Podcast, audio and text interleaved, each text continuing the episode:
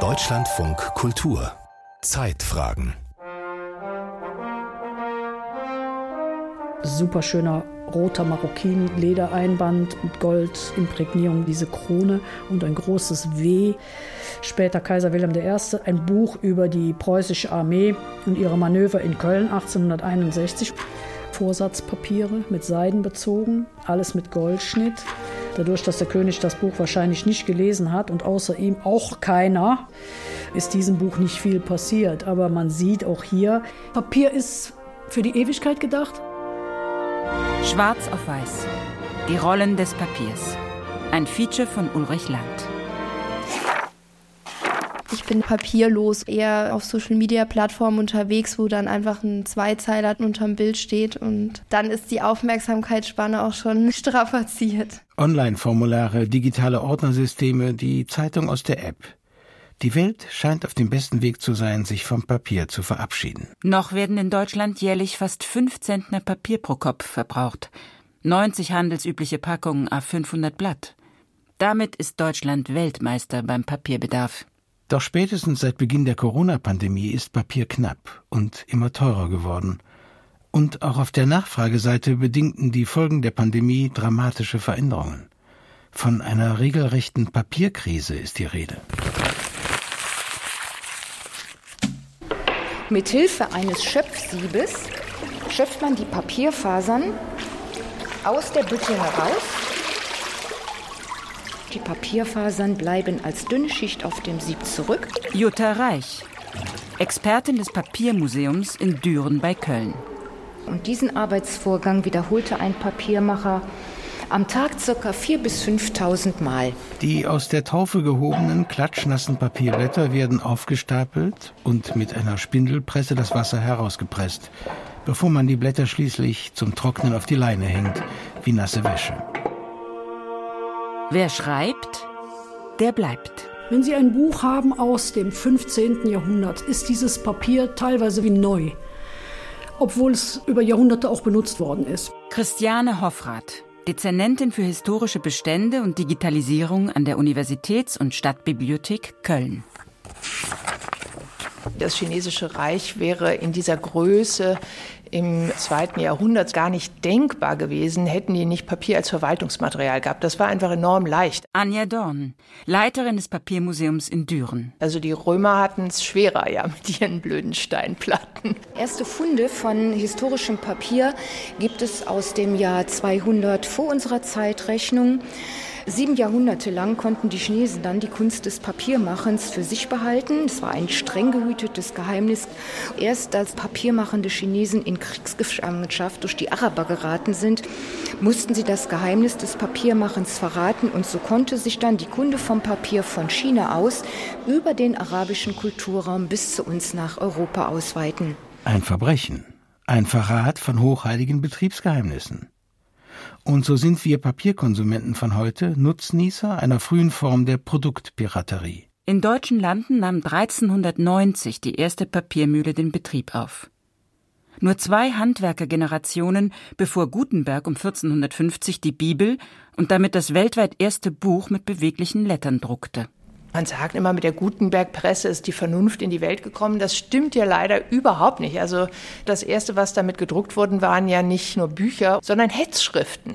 Also das heißt, diese Medienrevolution, die das Papier auslöste, war gar nicht so anders wie die Medienrevolution, die wir jetzt haben, mit diesen ganzen Hate Speeches im Internet oder so. Es gab nie so viele Hexenverbrennungen, Hinrichtungen wie genau in dieser Zeit. Aber auch Andachtsbildchen, also auch Werbeschriften Schriften praktisch für die Kirche. Auf längere Sicht jedoch führte Papier zu einem entscheidenden historischen Umbruch. Im Sinne einer Demokratisierung des aufgeschriebenen Wissens. Zug um Zug wurden via Papier die Privilegien der adligen Machteliten ausgehebelt. Vorher gab es ein Geschichtsverständnis, was ganz viel auf mündlicher Vermittlung beruhte und auf Mythenerzählung. Und diese Vorstellung einer fortlaufenden Geschichte ist ohne Papier nicht denkbar. Und da spielt auch die Französische Revolution eine große Rolle. Ja, vorher gab es also den König, der setzte sozusagen das Recht. Und auf einmal war diese gottgegebene Ordnung in Frage gestellt. Sowohl die historischen Abläufe als auch die geltenden Gesetze waren plötzlich kein Buch mehr mit sieben Siegeln, waren zumindest für die, die lesen konnten, nachzulesen. Das Papier ermöglichte eine verbindliche, nachvollziehbare Kommunikation über das, was recht und billig war. Dadurch, dass das Recht gedruckt wurde und in hoher Auflage, kann man auch davon ausgehen, dass überall das Gleiche drin steht und nicht bei der Abschrift auf einmal ein Inhalt geändert wurde oder so. Das Papier, so weich und leicht es ist, lieferte Rechtssicherheit für die Allgemeinheit und stand der Willkür der adligen Machteliten im Weg. Das Blatt wendete sich. Auf einmal gab es sozusagen die Vorstellung, man kann das eigene Schicksal seiner Gemeinschaft mit beeinflussen. Aber das hat eben auch viel damit zu tun, dass es eine äh, schriftliche Form gab von Geschichtsschreibung. Papier ist geduldig und ungeduldig. Es kann als Tabula rasa, als jungfräulich freie weiße Fläche für jede Botschaft gebraucht und missbraucht werden. Kann helfen, politische Systeme zu stützen oder umzustürzen. Diente sowohl den Nazis für ihre Propaganda als auch den Geschwistern Scholl, die ihren Protest auf Flugblättern hinabregnen ließen. Papier ist eine der wichtigsten Ressourcen fürs Installieren einer Gegenöffentlichkeit. Es diente sowohl der 68er Generation im Kampf gegen das Establishment als auch den Widerstandsgruppen in der DDR, die oft vor allem um Vervielfältigungsmöglichkeiten vor Ort gerungen haben.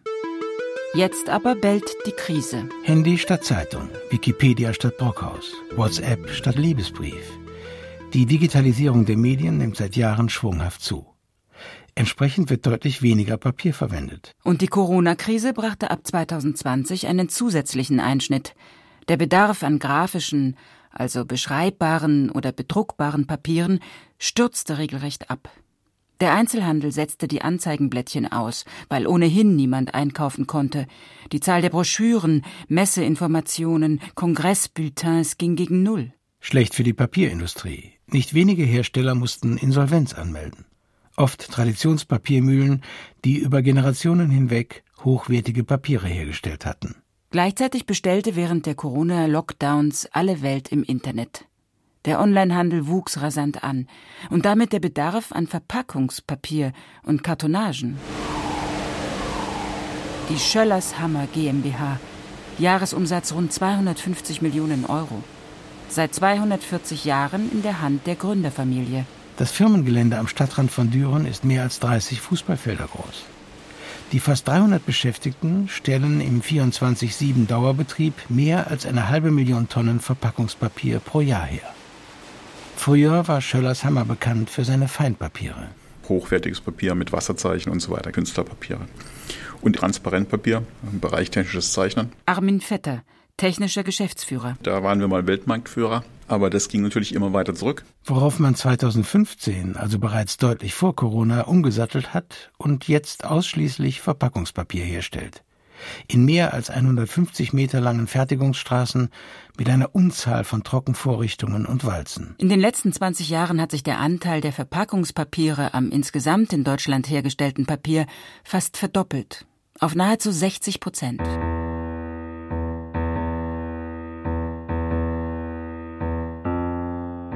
Doch dann schlug das Pendel wieder in die andere Richtung aus. Es war so, dass nach den Lockdowns der Corona-Zeit der stationäre Handel ganz verschärft mit Briefkastenwerbung angetreten ist. Gregor Andreas Geiger vom Verband Die Papierindustrie. Was überhaupt nicht damit zusammenpasste, dass seit Jahren der Verbrauch an Druckpapier rückläufig ist, einfach weil die Zeitungen in Auflage und Umfang schrumpfen und weil sie auch zunehmend auf digitale Produkte setzen. Entsprechend hat die Papierproduktion ihre Kapazitäten runtergefahren und stand auf einmal vor einer Nachfrage, die sie nicht bedienen konnte. Papier war plötzlich Mangelware. Und 2022 drohte schon wieder neues Ungemach, die Energiekrise. Im Sommer 2022 ging der Preis für Gas im Gefolge des Ukraine-Kriegs durch die Decke. Seit Januar 2023 pendelt er sich wieder auf einem moderaten Niveau ein, nach wie vor aber ist Gas mit 58 Prozent der wichtigste Energieträger für die Papierindustrie. Das heißt, ohne Gas können Sie vielleicht noch 10 Prozent der heutigen Papiermenge herstellen. Eine alteingesessene Druckerei in Bochum. 1959 als Familienunternehmen aus der Taufe gehoben und heute von den Enkeln des Gründers, von Jens und Mark Ester geführt. Man druckt Flyer, Plakate, Broschüren, alles was so ansteht. Meist Aufträge anderer kleiner und mittelständischer Firmen. Auch die örtliche Sparkasse lässt bei Esther drucken. Vor zehn Jahren für den klassischen Briefbogendruck, da lagen wir unter 20 Euro, vielleicht sogar per 1000 Bogen. Heute liegen wir so bei 39, 40 Euro. Entsprechend hat Jens Esther von einigen seiner wichtigsten Abnehmer zu hören bekommen. Papier ist nice to have, aber wenn es dann nicht mehr bezahlbar ist, dann ist das auch das Erste, was wir wegrationalisieren können, denke ich. Also ein Kampf ist es bestimmt schon seit den 2000ern. Der Papierpreis ist ja angezogen worden. Ne, also da hat der Papiergroßhandel mit Sicherheit auch ein erquickliches Sümmchen verdient. Wir wollten jetzt uns nicht auf die Fahne schreiben, also dass wir in der dritten Generation diejenigen sind, die dann letztendlich die Rollladen schließen. Aber wir haben halt noch eine andere Entwicklung in der Druckindustrie, dass die Maschinen einfach immer schneller, immer leistungsfähiger geworden sind. Und das führt halt dazu, dass eigentlich immer weniger Arbeit zum Drucken gebraucht wird. Verdi-Gewerkschaftssekretär Daniel Hirschi aus Bielefeld. Die Großdruckerei Mohn Media in Gütersloh eine Tochter des Bertelsmann-Konzerns und eine der führenden Offset-Druckereien Europas. Hier werden unter anderem der Spiegel und die Brigitte gedruckt und Prospekte für Einzelhandelsunternehmen. Die Kosten für Papier sind seit anderthalb Jahren über 100 Prozent gestiegen. Geschäftsführer Dirk Kämmerer. Also wir hatten ein Allzeittief in den Papierkosten im ersten Quartal 2021. Und wir haben jetzt ein Allzeithoch. Schon, wie soll ich das nett ausdrücken, überraschend. Kurzarbeit haben wir sehr stark gesehen und es hat tatsächlich auch bei einigen Druckereien äh, Abbauprogramme für Beschäftigung gegeben. Für die Papierhersteller ist die Lage nach wie vor prekär, weil die Preise für den Rohstoff Altpapier und für die Energie deutlich angezogen haben. Und so sind denn die Großhandelspreise für Papier und Pappe im März 2023 gegenüber dem Vorjahresmonat um 15 Prozent gestiegen. Doppelt so stark wie die allgemeine Teuerungsrate Seither ist der Papierpreis wieder gesunken, aber er liegt immer noch auf dem anderthalbfachen Niveau der Preise von 2015. Und in der ersten Jahreshälfte 2023 wurden fast 20 Prozent weniger Papier und Pappe produziert als im Vorjahreszeitraum. Aber wenn man ehrlich drauf guckt, ist das eigentlich eine Entwicklung gewesen, die lange absehbar war und durch den Papierpreis angeheizt worden ist. Lange vor Corona konnte sehen, wer es sehen wollte, dass durch die Umorientierung der Werbekunden zu Online-Medien immer weniger Flyer, Prospekte und Kataloge in Auftrag gegeben werden und dass die verbliebenen Print-Werbezettel vielfach über Digitaldruckereien abgewickelt werden.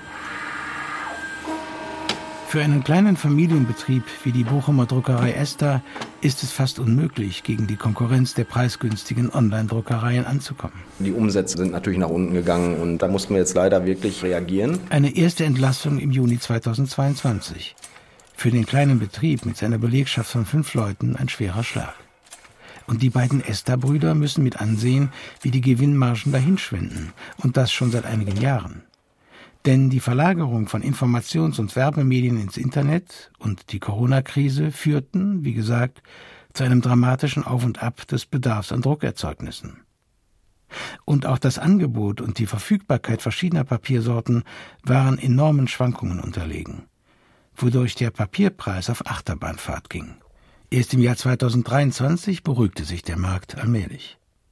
Der Absatz von gedruckten Publikationen hingegen ist wegen des Vormarsches der Online-Medien nach wie vor rückläufig. Kleinere Familienbetriebe wie Esther in Bochum können Marktturbulenzen wie die Anfang der 2020er Jahre ungleich schlechter verkraften als Großbetriebe. Ähnlich wie bei den Papiermühlen mussten etliche Druckereien aufgeben, gerade klein- und mittelständische. 50, 60 Prozent sind bestimmt weg bei dem Auftragsrückgang. Und dann bricht ein Großkunde weg, geht zu einer Online-Druckerei, weil 10.000 Pizzaflyer für 50, 60 Euro und das in zwei, drei Tagen, das ist für die machbar. Dann fragt man sich, wo soll das noch hin? Wir lesen weniger Magazine, wir stöbern weniger in Katalogen, wir beschaffen uns unsere Impulse für unser Konsumverhalten äh, stärker digital. Dass in die Briefkästen deutscher Haushalte fast 30 Milliarden Werbeprospekte im Jahr gestopft werden, könnte bald der Vergangenheit angehören. Bereits 2018 hat der Otto-Versand seinen zuletzt 700 Seiten starken Katalog aufgegeben. Deutschlands größte Baumarktkette Obi hat die Werbezettel im Sommer 2022 durch eine App ersetzt. Die Supermarktkette Rewe hat angekündigt, noch dieses Jahr den Druck von Handzetteln einzustellen. Auflage 25 Millionen wöchentlich, 73.000 Tonnen Papier. Auch den IKEA-Katalog gibt es nicht mehr. Das war der größte Druckauftrag der Welt. Und gedruckte Zeitungen gelten allenthalben als Auslaufmodell. Die linke Tageszeitung Taz plant bereits seit 2018, die Papierausgabe seltener herauszubringen. In den USA erscheint bei fast der Hälfte der 100 größten Zeitungen die gedruckte Version nicht mehr täglich. Gerade Lokalzeitungen stehen mit dem Rücken an der Wand. Obwohl. Im Grunde ist die Papierzeitung für uns das Hauptstandbein nach wie vor. Wolfgang Kintscher, Lokalredakteur bei der NRZ, der Neuen Ruhe Neuen Rhein Zeitung. Gesamtauflage fast 400.000 Exemplare. Noch. Denn eigentlich sehen die Zeitungsmacher die Zukunft der NRZ im Bereich der Online-Zeitung. Aber bislang kommt die Nachfrage nach der digitalen Ausgabe nicht so richtig in Schwung da die verbliebenen Lokalzeitungsleser offenbar denn doch sehr an ihre Papierzeitung gewöhnt sind. Die gestiegenen Papierpreise aber fordern ihren Tribut. Die Abopreise wurden 2022 um etwa 10 Prozent angehoben. Da sind wir mit 4 Euro mehr im Monat in einem Bereich, der wehtut. Spotify, Netflix-Abo, die liegen deutlich unter unserem Preis. Und auch die Anzeigenkunden wandern ins Internet ab.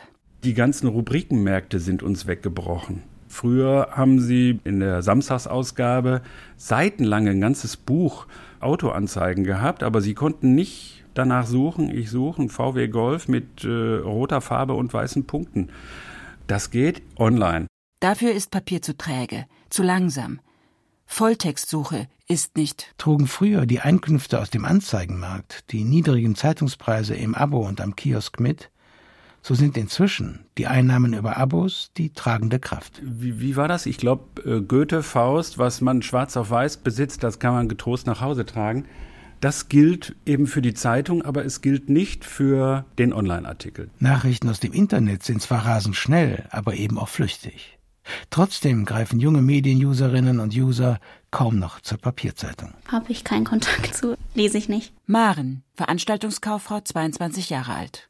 Und Lina, 25-jährige Mediengestalterin? Wenn ich mir beim Kiosk eine Zeitschrift für eine lange Zugfahrt kaufen würde, dann wäre es eher in Richtung Klatschmagazin, aber dann müsste die Zugfahrt schon sehr lange sein.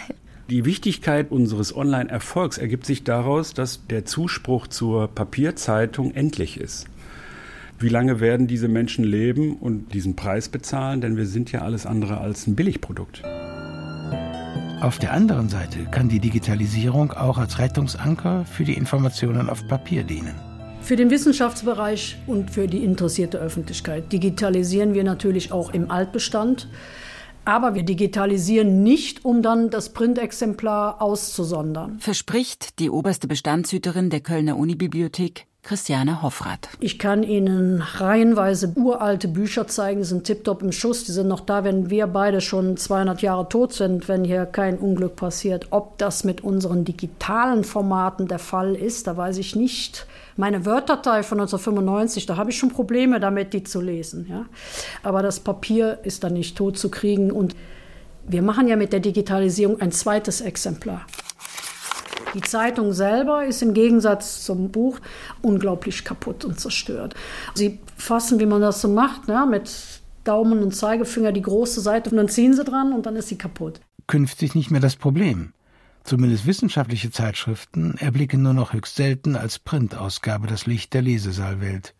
Die allermeisten erscheinen ausschließlich digital. E-Journals ist natürlich heute das Mittel der Wahl für die wissenschaftliche Produktion. Und das Buch aus Papier, das wird weniger, aber es wird niemals verschwinden. Also wir schaffen nach wie vor Papierbücher an. Ich liebe Bücher, klar. Ich bin kein Feind von E-Books. Also ich habe auch meinen E-Book-Reader. Aber wenn ich in einem gedruckten Buch lese, dann ist das viel intensiver, dann bleibt mir auch mehr im Gedächtnis davon. 2021 wurden hierzulande laut Media Control etwa 270 Millionen Bücher verkauft. Gut drei Bücher pro Person. Der Gesamtumsatz des Buchhandels stieg um drei Prozent gegenüber dem Vorjahr auf fast 10 Milliarden Euro und ist damit dreimal so hoch wie der Umsatz der Filmwirtschaft. Im Land der Dichter und Denker lässt der Durchbruch der E-Books aber immer noch auf sich warten. Sie machen nicht mehr als 5% vom Gesamtumsatz des Buchhandels in Deutschland aus. Ich hatte auch mal einen Kindle, den habe ich abgeschafft. Ich habe deutlich weniger gelesen als vorher und bin dann so 2015 oder so wieder umgestiegen. Auf Unifluren dagegen erwischt man nur noch selten Studierende, die ein Bündel leibhaftiger Bücher mit sich rumtragen. Die Lehrbuchsammlungen in den Unibibliotheken sind auf ein Minimum reduziert worden. Die Fernleihe ist so gut wie zum Erliegen gekommen. Die Lesesäle werden als PC-Arbeitsplätze genutzt und nicht mehr wie noch vor wenigen Jahren, um in abgeschiedener Ruhe ganze Bücherstapel durchzuarbeiten. Ich weiß nicht mehr, wie ein Lexikon aussieht. Also ich kenne von meinen Großeltern, die haben rote Bücher von A bis D, von E bis H, aber ich wüsste gar nicht, wie ich das nachschlagen müsste. Oder ja, da gebe ich eher bei Google das Stichwort ein und blätter dann durch die Bilder oder News. Noch aber gibt es sie, die unsterblichen Papiertiger, und nicht so knapp. Ein opulentes Bürohaus auf einem der Höhenzüge über Koblenz das Deutsche Bundesarchiv. Mit dem Lift in die Tiefe, in die Katakomben des Bürogebäudes. Andrea Henger, Vizepräsidentin des Bundesarchivs. Das Gedächtnis der Nation, das heißt, wir bewahren hier vor allen Dingen Dokumente auf, die für das Verständnis der deutschen Geschichte maßgeblich sind. Bis zu 200 Jahre alte Akten und brandaktuelle Unterlagen des Bundes. Gesetzgebungsverfahren, Grundsatzurteile, Erlasse. Die Versuche, dass die Bundesverwaltung sozusagen papierlos oder papierarm wird, sind schon über 20 Jahre alt und eben immer noch nicht vollständig umgesetzt. Und so haben wir eben noch sehr viel Papier. Das insgesamt 560 Kilometer Aktenregale füllt. Eine Strecke von Aachen bis Basel. Sicherheitshalber aber setzt auch das Bundesarchiv auf Digitalisierung. Wir digitalisieren zurzeit ungefähr 20 Millionen Seiten im Jahr. Wir sind ungefähr dabei ein Prozent des Archivguts, was wir bisher digitalisiert haben. Und obwohl wir unsere Anstrengungen sehr ausweiten, werden wir realistischerweise nicht mehr als ein Prozent pro Jahr schaffen. Das heißt aber nicht, dass wir das Papier vernichten würden. Die Digitalisierung ist dazu da, den Nutzenden einen besseren Zugang zu diesen Unterlagen zu gewähren. Zum Beispiel zu den Stasi-Unterlagen, die seit 2021 auch beim Bundesarchiv eingelagert sind. Einer der Vorteile digitaler Speicherung, die Mobilität der Daten. Man kann die Akten auch im stillen Kämmerlein studieren, ohne dass ein einziges Blatt Papier umgeblättert werden müsste. Einer der wesentlichen Nachteile allerdings, die opulenten Rechner und Datenspeicher verbrauchen reichlich Strom. Und anders als beim Papier ist es mit dem Einmal-Ablegen nicht getan. Daten brauchen Dauerpflege. Sie müssen in regelmäßigen Umläufen gespiegelt und neu gespeichert werden. Wenn man fertig ist, kann man vorn wieder anfangen. Ich kann mir vorstellen, dass man nie komplett auf das Papier verzichten wird. Irgendwie beruhigend, was in Händen zu halten. Zumindest für die Generation der Digital Immigrants, die sich komplett auf die Arbeit mit dem Computer umstellen mussten und trotzdem oder gerade deswegen bis heute mehr oder weniger am Papier festhalten. Die häufigen Abstürze in der Ur- und Frühgeschichte der EDV Anfang der 90er Jahre stecken ihnen noch in den Knochen. Papier ist das beständigste Speichermaterial, das wir zurzeit zur Verfügung haben. Allerdings auf seine Art durchaus anfällig für Umwelteinflüsse, erst recht, wenn es zentral gelagert wird. Das zeigten etwa die verheerenden Bibliotheksbrände. Vom zwar nicht historisch gesicherten, aber vermuteten Feuer in der Bibliothek in Alexandria um 50 vor Christus bis hin zum Brand in der Herzogin Anna Amalia Bibliothek in Weimar 2004. Der größte Bibliotheksbrand in der deutschen Nachkriegsgeschichte, bei dem rund 50.000 wertvolle Bücher aus dem 16. bis 18. Jahrhundert vernichtet wurden. Oder auch angesichts des Kölner Stadtarchiveinsturzes im Jahr 2009. Zusätzlich zu diesen Katastrophen ist die Ewigkeitsleistung von Papier dadurch eingeschränkt, dass von den Anfängen der industriellen Revolution bis Mitte des 20. Jahrhunderts billiges, holzhaltiges Papier verwendet wurde. Mit einem Säuregehalt, der das Papier in den Regalen mit der Zeit brüchig werden lässt, bis es zu Mehl zerfällt. Nachdem etliche Bibliotheken über Jahre hinweg sehr aufwendige und kostspielige Maßnahmen durchgeführt haben, um das Papier der gefährdeten Bücher zu entsäuern, ist man inzwischen dazu übergegangen, nach der Devise zu verfahren, mit Schwund muss gerechnet werden. Zumindest einige Exemplare werden auf jeden Fall überdauern, beziehungsweise sind entsäuert worden, sodass von einem Grundstock an erhaltenen Originalen ausgegangen werden kann. Wie lange jedoch unsere digitalen Speichermedien anstandslos tun, wie ihnen geheißen wurde, ist alles andere als eine ausgemachte Sache. Auf dem heimischen PC gebrannte CDs überdauern oft nur fünf bis zehn Jahre. Industriell gefertigte Musik-CDs vielleicht 100 Jahre. Und Datenclouds funktionieren nur, solange sie regelmäßig gespiegelt und umgewälzt werden. Ein schlichter Stromausfall, erst recht aber ein Cyberwar, könnten den Garaus bedeuten. Der Weg zum papierlosen Büro ist genauso weit wie der Weg zum papierlosen Klo. Es gibt heute beides, aber ich glaube nicht, dass Papier als Kommunikationsmittel verschwinden wird. Die einzige Rolle, die Papier noch jetzt in meinem beruflichen Leben spielt, ist tatsächlich mein Jahresplaner, um einfach abhaken zu können, wenn was erledigt ist. Ansonsten arbeite ich aber komplett digital. Papier schmeiße ich weg. Da wir beschreibbare Tische haben, die aus Whiteboard-Material bestehen, schreibe ich da meine Checklisten drauf. Und da gibt es dann eben wie so ein Radiergummi, wo man es wieder wegwischen kann und schnell wieder was Neues draufschreiben kann. Cool, ne? Kein Vergleich zu den Vorläufermodellen aus Papier. Diese nervigen Unterlagen, diese Schreibtischunterlagen, wo immer Eselsohren drin sind und Kaffeeränder, Teeränder. Boah, nee, ganz schlimm. Der digitale Workflow ersetzt die Zettelwirtschaft. Das Elster-System hat die Formularflut der Finanzämter eingedämmt.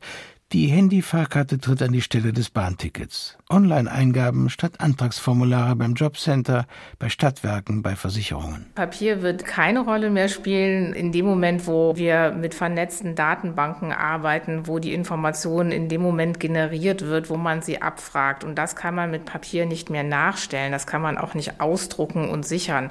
Eine riesige Herausforderung für die Archive, wie man diese Entscheidungsgrundlagen für die Zukunft noch konserviert, wenn sie doch nur on the fly bestanden haben.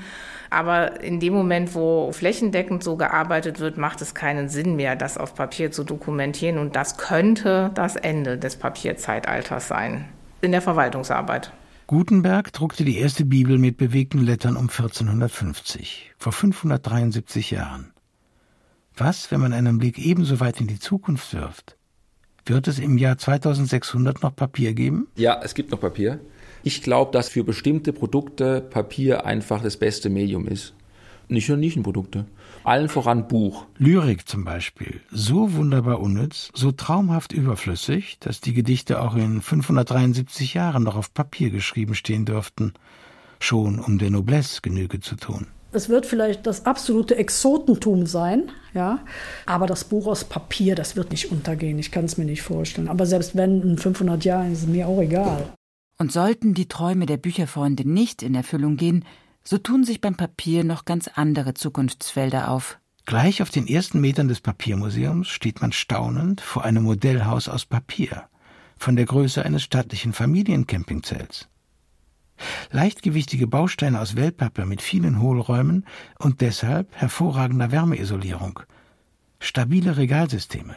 Alles scheint möglich mit Papier selbst Komponenten für des Deutschen liebstes Kind. Hier im Papiermuseum kann ein Autobauteil besichtigt werden, das schon seit über fünf Jahren im Einsatz ist, nämlich ein Autodach des Smart 42. Dieses Papierdach besteht aus einer zweilagigen Wellpappe, die mit wasserfestem Textiliengewebe bezogen ist. Der Vorteil dieses Daches ist, dass das Gewicht und der Treibstoffbedarf reduziert wird.